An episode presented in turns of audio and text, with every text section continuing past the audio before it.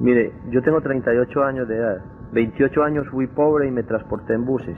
De esos últimos 10 años que restan, 5 años he estado en la clandestinidad y los otros 5 años los dediqué todos los fines de semana al servicio del pueblo. Yo he sido un hombre que me considero feliz, siempre he estado contento, siempre he estado optimista, siempre he tenido fe en la vida, porque yo pienso que los momentos difíciles siempre se siempre aportan, aportan la experiencia y es lo más grande que pueda tener una persona en la vida, su experiencia.